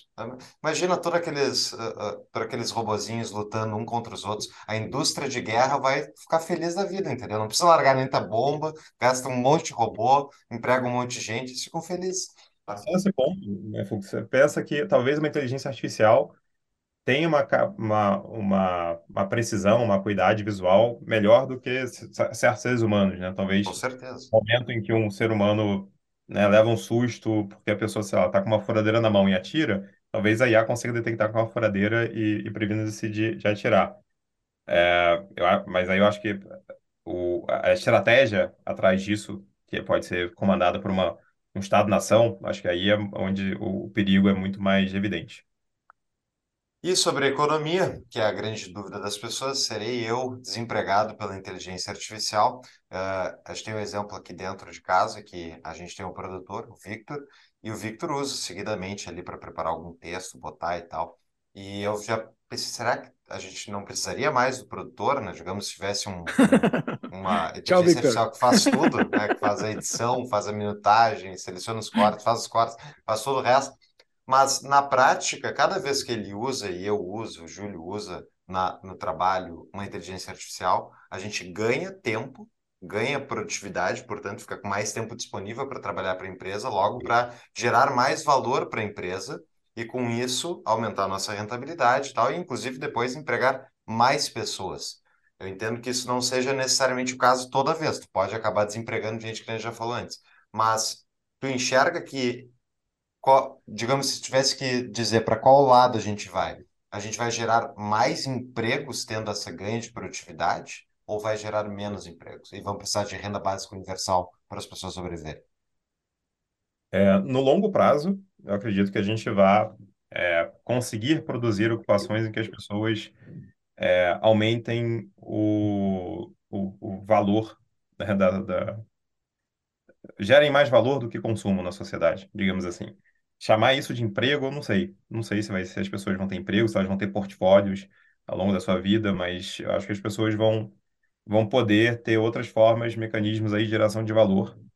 É, vou, deixa eu voltar um pouco nessa, até nessa, nesse exemplo do Vitor aí, porque eu acho que é interessante que existe uma, é, dois, acho que dois, duas questões que as pessoas vão começar a, a lidarem mais uma é aquilo que, que meu pai falava sobre máquina de lavar. Ele falava, a máquina de lavar é muito boa porque ela lava a roupa para você, mas você tem que colocar a roupa na máquina, isso é muito chato.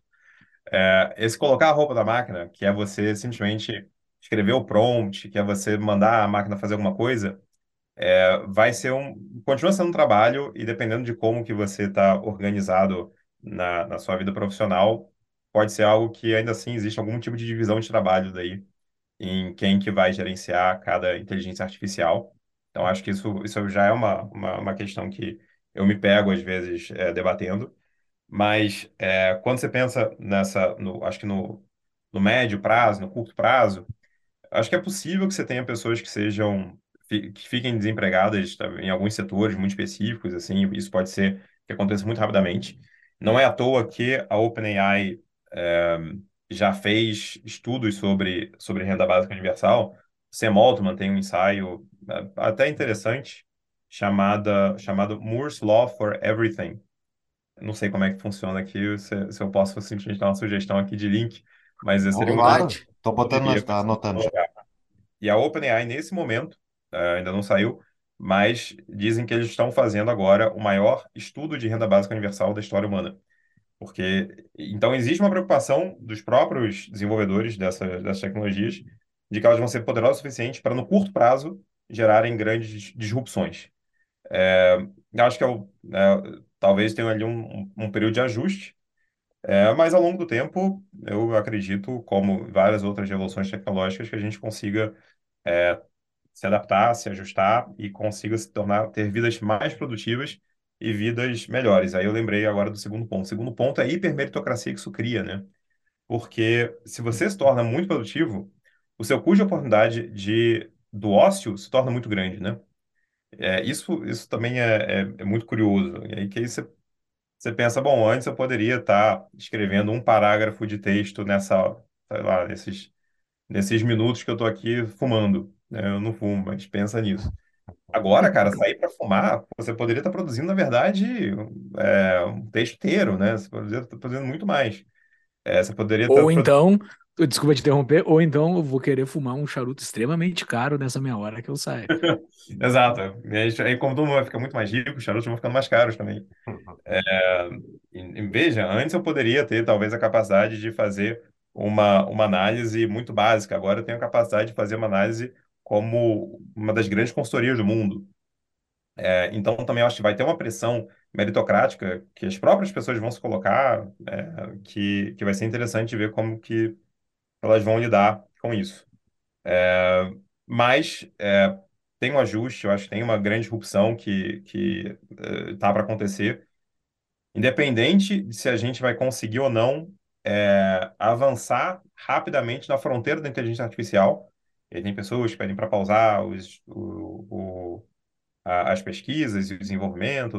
A própria OpenAI parece que está um pouco, não sei se pisou no freio, mas pelo menos publicamente assim não, não, não vai lançar com, com a expectativa que as pessoas estavam tendo. Mas só de você utilizar o que já existe e expandindo horizontalmente para outros setores, acho que isso já é uma, uma disrupção enorme.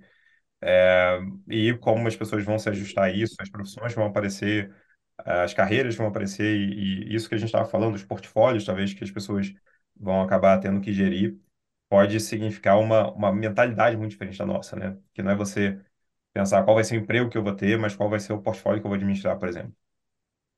Isso, ok, perfeito, mas isso aí é no fora da Banânia, né, Diogo? Aqui na Banânia, o nosso querido presidente do Senado, Rodrigo Pacheco, incorporou três PLs diferentes. E eu só vou, eu peguei uma matéria aqui da Exame, só vou citar um parágrafozinho rápido aqui. Ao tratar sobre a fiscalização no uso da, da inteligência artificial, o projeto determina que o executivo cria um órgão responsável por zelar, implementar e fiscalizar o cumprimento dos ditames legais sobre inteligência artificial em todo o território nacional.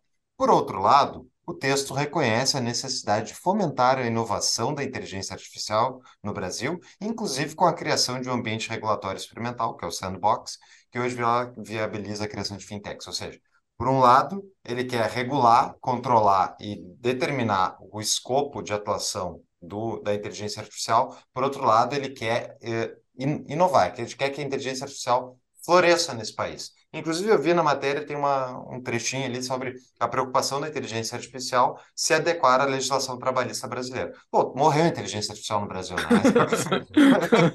Não tem uma IA Brás? Uma IA Brás seria legal, hein? Não, não, imagina levar, a tem que, tem que entrar com uma ação contra a inteligência artificial lá no Tribunal Superior do Trabalho e dizer, viu, e a CLT, bababá, cadê as horas? Mas ela tem CPF para qualificar a alienação ou não? Fazer um Bacenjude na OpenAI. Cara, tem como dar certo a inteligência artificial no Brasil, Joe? De ter a série tia. Então, o Brasil, cara, o Brasil sempre sofre de culto à carga, né? Então a gente é, olha para o que países super desenvolvidos estão fazendo, a gente fala, bom, a gente tem que fazer igual. É, o que a gente esquece é de fazer uma análise de, de causa e efeito. né? O que que os países desenvolvidos fazem que os tornam desenvolvidos, o que que eles fazem que podem sabotar ou podem ser irrelevantes para o seu desenvolvimento. É, e o Brasil, é, ao longo do tempo, tem tentado é, copiar o que se tornou um grande, é, uma grande referência regulatória, que é a União Europeia, que é, que é Bruxelas, e a gente já fez isso é, com o, o, Digital Act europeu, com a G- DPR, né, que é a, a, a Regulação Geral de Proteção de Dados, que virou a nossa LGPD. Então, a gente tem se inspirado muito no modelo europeu e agora, mais uma vez, a Europa discute regulação de IA, a gente discute regulação de IA é, numa discussão europeia, né? Então, eu não, não sou o cara que fica falando de, de como que a gente está sendo colonizado, mas é, é uma forma muito importada, assim, que a gente tem de discutir os nossos problemas.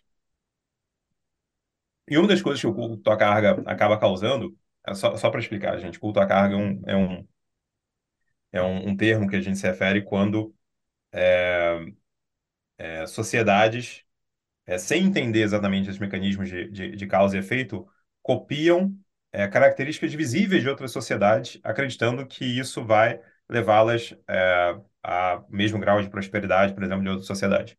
Esse termo originado porque é, durante, durante o, as guerras do século XX, os Estados Unidos chegavam em algumas bases, e não só os Estados Unidos, mas principalmente, e faziam de algumas ilhas, perdão, algumas ilhas bases, ilhas em que você tinham é, sociedades é, que não tinham contato com, com, a, com essas tecnologias modernas.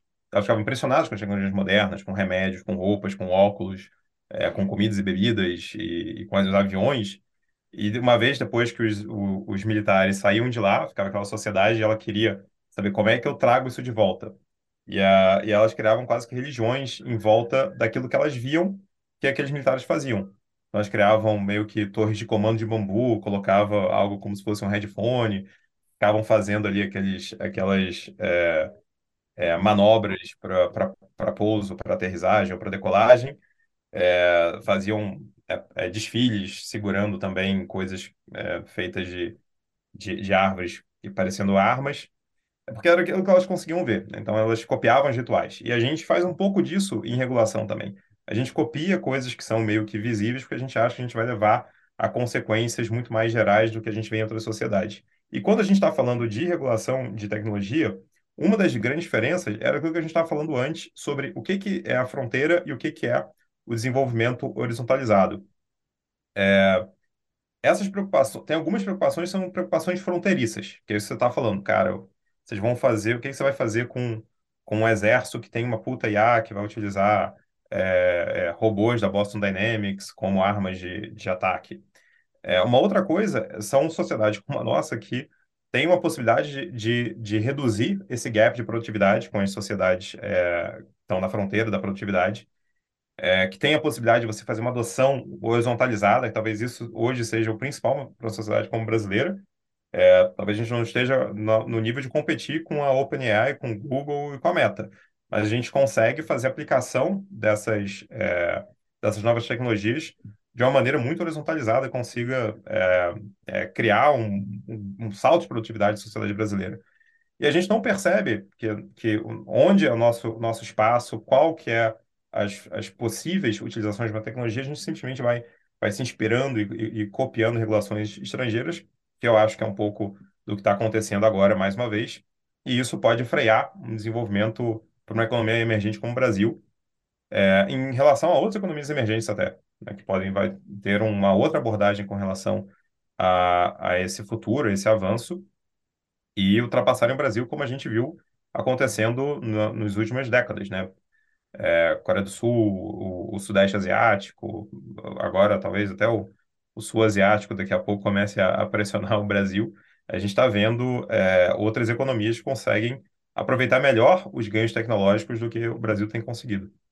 É, só, só um parênteses, o, o texto esse do Pacheco, ele incorporou propostas de comissões de, de, uma comissão de juristas que estudou o tema e apresentou o relatório final após mais de 70 audiências públicas. Isso é um modo brasileiro de funcionar. Houve um bando de advogados em uma sala fechada com as regras deles e depois tu apresenta um projeto de lei que regula o país inteiro. E daí tu diz, viu? Isso é. traz desenvolvimento. É, é o antítese do desenvolvimento econômico. Mas vamos lá. É, mas isso, é, isso, isso eu acho que é é, é, é muito genérico com relação ao mundo do direito brasileiro, né? Acho que uma das coisas que aconteceu na, na medicina ao, ao, longo também do, das últimas das últimas décadas, várias décadas até, é como que equipes médicas se tornaram muito mais multidisciplinares. Aí você tinha equipes técnicas que, que têm competências diferentes é, é, e você pode, eu acho que hoje, até mesmo no, no hospital, você ter pessoas ali numa equipe médica que são é, cientistas de dados, outros que são psicólogos, terapeutas, médicos, enfermeiros, etc. E, cara, no mundo do direito, você simplesmente não tem essa visão multidisciplinar em, em nada. Você pega um gabinete de um, de um, de um ministro do Supremo Tribunal Federal é, que está decidindo temas que envolvem economia, transporte, infraestrutura, é, mobilidade social, e vê lá o que que você tem aqui? Cara, você vai ter normalmente é, vários outros advogados, né? Todo mundo do direito. Você não vai ter alguém da ciência de dados, você não vai ter alguém da economia, você não vai ter alguém da ciência política, da sociologia, da história. Você poderia ter, né? Então, assim, enquanto em várias outras áreas, empresas, por exemplo, né? Você pega as empresas que estão desenvolvendo inteligência artificial, você vê que elas têm uma pluralidade de, de competências ali dentro. E no mundo jurídico brasileiro, isso vai do topo do, do STF e vai descendo, é, é só direito, né? Os juristas acham que eles é, são autossuficientes para discutir em vários temas, não conseguem ouvir, não conseguem se abrir, não conseguem ter essa abertura é, e essa humildade é, para ouvir. E eu acho que isso aconteceu nesse caso também, que é, né, o, quando o projeto de lei da Câmara chegou no Senado, é, teve essa liderança aí da, da, da Laura Mendes para formar uma comissão exclusivamente ali de de outros juristas e, e, e discutir é, o tema numa, nessa, nessa perspectiva de tentar se tornar uma referência regulatória. É, hoje eu estava tava lendo sobre a, a autoridade de, de competição no, no Reino Unido e a, a, a Seria o CAD deles lá? É, seria o CAD deles. A presidente estava é, falando como que eles querem se tornar o, a grande referência regulatória em competição na, na, no mundo, né? É, cara, será que você quer que a agência reguladora se torne, na verdade, o grande modelo para o mundo? Ou você quer que as suas empresas, as suas pessoas, né, se tornem os modelos para o mundo, né? É, isso, isso é um pouco bizarro, mas o Brasil às vezes tem essa, essa visão, né? Dá muito protagonismo é, para o, o regulador, para o legislador, e, de fato, a gente tem, às vezes, reguladores muito bem qualificados, é, e, e até no, né, no, na, na, nossa região, quando você compara, né, até você tem isso, uma, é, reguladores e, e, e, produtores de normas, policymakers, que são muito qualificados, mas talvez não, o protagonismo da sociedade não deva estar ali, né? O protagonismo da sociedade deve estar com quem está criando, né? Com quem está é, gerando emprego, criando valor, criando novos produtos, né? Criando é, até produtos culturais, né, fazendo de fato a, a história brasileira avançar, né, o progresso brasileiro avançar. Bacana. Acho que está é, explicado qual é o rumo que o Brasil vai tomar dos próximos anos uh, ou meses pela parte regulatória. Uh, e agora é, é, esperar, né? Em que situação que tá? Tá, tá para ser votado? Não tá para ser votado? Tá para passar por, por, por comissões? Faz ideia? Acho, acho que só foi apresentado e não sei se, se teve o como que isso foi pensado, mas tem a possibilidade disso voltar para a Câmara ainda. Ah, tá. O, nós temos aqui no nosso podcast os nossos patrões, aqueles caras que pagam um pouquinho a mais uh, ah, para poder fazer perguntas para os nossos entrevistados. E a primeira pergunta foi genial. Leonardo, baita ideia essa tua pergunta aqui. Então, pergunta do Leonardo. Dada a evolução da neurociência e a crescente compreensão da consciência humana, como a interação entre IA e mente humana pode desafiar as fronteiras da criatividade e identidade, considerando limites éticos e filosóficos na exploração de tecnologia que podem se fundir com a cognição humana, transformando o trabalho e definição de ser humano em uma sociedade com colaboração avançada entre humanos e máquinas. PS do Leonardo. Eu pedi para o GPT criar essa. Foi uma pergunta criada pelo chat GPT para ti. Tu entendeu a pergunta? A pergunta ficou chata, né?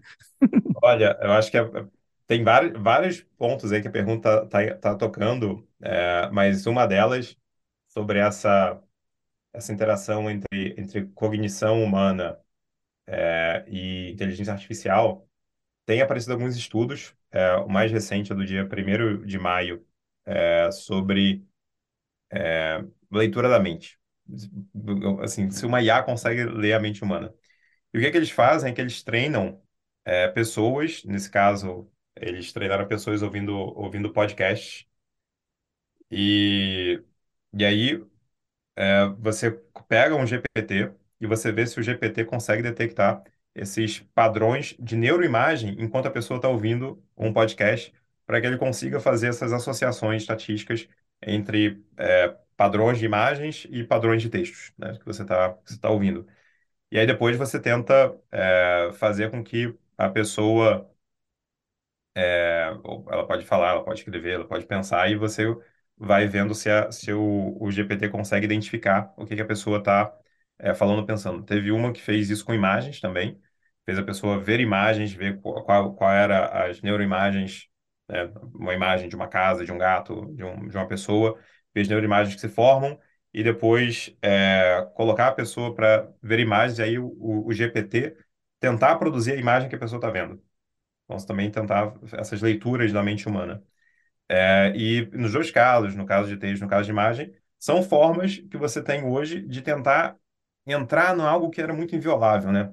O Benjamin Constant, o, né, o grande teórico político e, e liberal francês, falava disso, né? De como que a natureza havia feito o pensamento humano de uma forma inviolável. Então, de certa forma, a gente sempre vai ter uma liberdade de pensamento, mesmo que a gente não tenha de opinião, de expressão, no mínimo a gente consegue pensar sem que as, as pessoas é, detectam o que a gente está pensando. É, imagina se você consegue, de certa forma, violar essa liberdade de pensamento, se você consegue é, manter algumas pessoas sob esse tipo de, de, é, de condição em que o, o, os processos mentais da pessoa estão sendo, pelo menos aquilo que é, que é exteriorizado desses processos, estão sendo julgados, avaliados, é, examinados por uma máquina e uma máquina ligada a uma autoridade. Se é possível você criar cenários de ficção científica muito distópicos com tecnologias que nesse momento estão sendo de fato testadas e estão produzindo resultados surpreendentemente bons. É, mesmo com versões do GPT que são versões anteriores, acho que essas duas estavam utilizando o GPT-1 e o GPT-2. É, e ainda assim já conseguem produzir alguns resultados bem impressionantes. É, então, acho que e, e a, essa, essa, essa ligação, primeiro, entre a neuroimagem e o pensamento humano que já, já é uma, uma questão a ser explorada, e o segundo, que é esse link entre a neuroimagem e a inteligência artificial, que consegue é, chutar, entender o que, que você está pensando. Então, acho que é uma, uma, uma fronteira também que dá para a gente criar algum pânico moral em torno dela, é, mas, mais uma vez, como várias outras coisas, é como que a gente vai utilizar essa tecnologia e como que a gente vai conseguir prevenir essa tecnologia de ser utilizada é, para o mal, né? Para violar, inclusive, essa tão sagrada liberdade de pensamento. Bom, pergunta do Frian Capstan. Considerando que algumas IAs já demonstram ter inclinação política estatista coletivista e que a aprovação de projetos como o PL da censura permitirão a influência de governos centralizadores e com tendências autoritárias sobre tais tecnologias, podemos confiar no uso da inteligência artificial como fonte de inteligência mercadológica, política e filosófica, em especial pensando nas próximas gerações. O mercado trará soluções para proteger as nossas crianças, ou a burocracia e a lentidão do MEC serão uma barreira mais eficaz? É, eu, eu, eu, eu peguei ali na lógica, na parte mercadológica, e lembrei que saiu no Financial Times de hoje, eu acho, 5 de maio de 2023 o, um artigo falando que o GPT-4 é, teria sido melhor em stock picking, né, em, em, em portfólio uhum. de ações, do que, do que a, a média. Eu acho até mais, bem, bem acima da média das, é, dos fundos.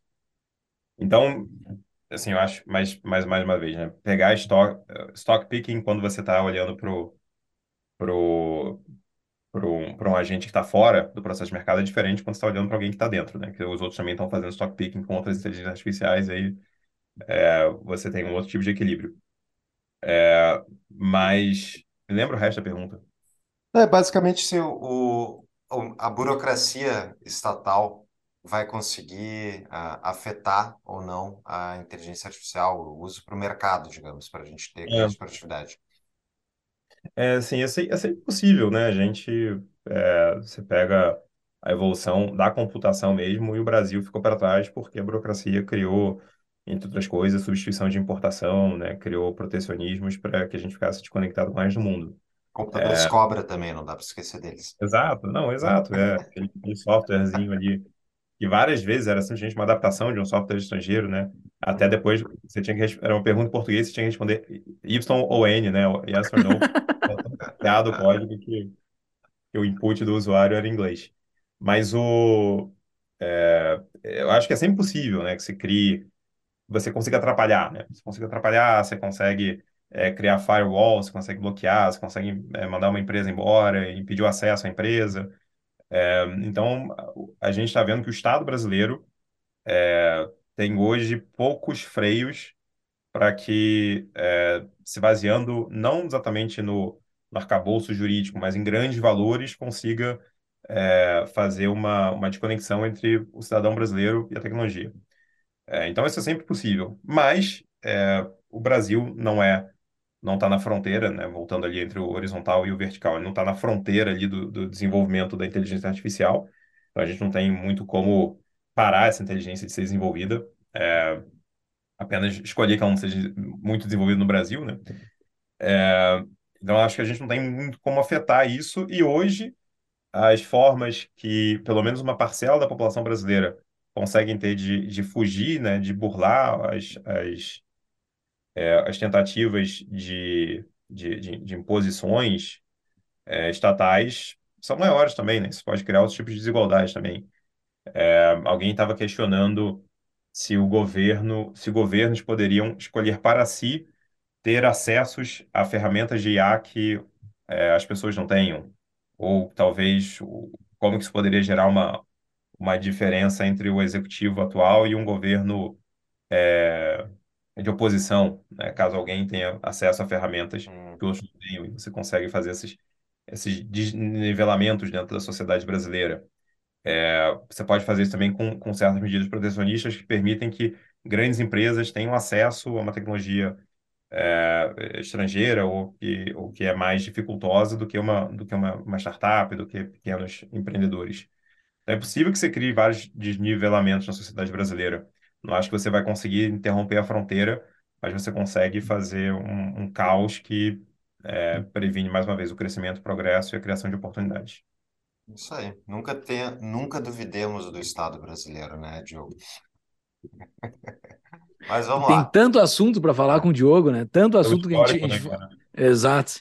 É, ele tem histórico e, e tu também tem bastante é, conteúdo para falar com a gente. Eu te agradeço demais por esse papo que a gente teve aqui hoje sobre inteligência artificial, que é o papo do momento, é a próxima fronteira do conhecimento, talvez, ou da inovação. É, valeu, acho que a gente aprendeu bastante. É, daria para a gente falar sobre tantos outros assuntos contigo aqui. É, você tem alguma consideração final e também uma dica de livro aí para quem quer saber um pouco mais sobre o tema? E as suas redes sociais para te seguirem, Diogo? Ah, obrigado. Bom, minhas redes sociais é, são arroba dgrcosta é, no, no Twitter e no, e no Instagram e é, Diogo GR Costa no LinkedIn. É, eu queria, bom, quero deixar uma sugestão de, de paper para as pessoas lerem um artigo, que é um artigo fácil, né, não é um artigo super, super difícil de, de ser lido, que é algo que a gente falou aqui, chamado Natural Selection Favors AIs Over Humans, do Dan Hendricks. É, então, acho que é um, dentro da discussão que a gente está tendo, que é muito atualizada, acho que é um artigo muito atual é, para as pessoas lerem. É, e sobre, sobre livros, eu acho que vale a pena a gente ler um livro chamado também, só tem em inglês, infelizmente, porque é um Não clássico. tem problema. Mas chama-se Seeing Like a State, do, do antropólogo, na verdade, chamado James Scott. É, e é um livro que fala sobre, entre outras coisas, o tema da legibilidade estatal, de como que estados, ao longo do tempo, conseguiram florescer e dominar outros estados, dominar sociedades e outras formas de organizações humanas pela sua capacidade de ler é, a, a, sociedade, de ler o, o mundo material, é, inclusive a escrita e a, o, a ascensão estatal, a estratificação política do Estado, elas ac- acompanham uma, uma outra, né? Porque o Estado tem a possibilidade de, de literalmente ler ou de fazer tabelas, né? As primeiras, a primeira escrita humana, é, na verdade, é muito mais próxima do Excel do que do, do Microsoft Word. Na verdade, eram, eram tabuletas que conseguiam ali é, colocar numa forma de, de, de, de planilha é, escravos, grãos, é, gado, né? E, e você consegue quantificar, você consegue controlar. Então, controle estatal sempre dependeu muito da legibilidade. É, e ao longo do tempo, acho que isso, esse livro, acho que mostra isso ao longo do tempo, inclusive as cidades que são feitas para permitir a legibilidade do, do Estado, como a cidade de Brasília, que é o capítulo 4 do livro, e cidades que são feitas para impedir esse tipo de domínio, como as cidades é, suíças. Ele usa, na verdade, eu acho que um exemplo de, de, de Bruges, né, que é, que é belga, mas são cidades difíceis de você dominar, territórios difíceis de dominar, territórios montanhosos são mais difíceis de, de dominar do que planícies. E quando a gente está olhando agora é que a gente está dando um, uma nova legibilidade da sociedade que a gente não tinha antes. A gente falou agora dessa questão da, da leitura da mente, mas tem várias outras formas que o Estado também pode utilizar essas, essas inteligências para ler a sociedade, controlar a sociedade, formas que antes a gente não, não achava que eram possíveis serem controladas. A gente tem um pequeno sample disso, né? um gostinho aí, uma canjinha com o mecanismo é, chinês de crédito social, é, mas certamente eu acho que uma das fronteiras aí da, da liberdade humana vai ser como que a gente vai é, impedir essa atualização do, do Estado e conseguir é, exercer novas formas de controle por meio de novas tecnologias. E eu acho que é uma, uma, é uma guerra de tecnologias contra tecnologias. Né? Tecnologias usadas pela liberdade para conter tecnologias utilizadas pela dominação. Maravilha, bem interessante. Diogo, gostei do livro. Muito obrigado e até a próxima. Obrigado, obrigado, Paulo, obrigado, Júlio. Prazer. Até, até. mais.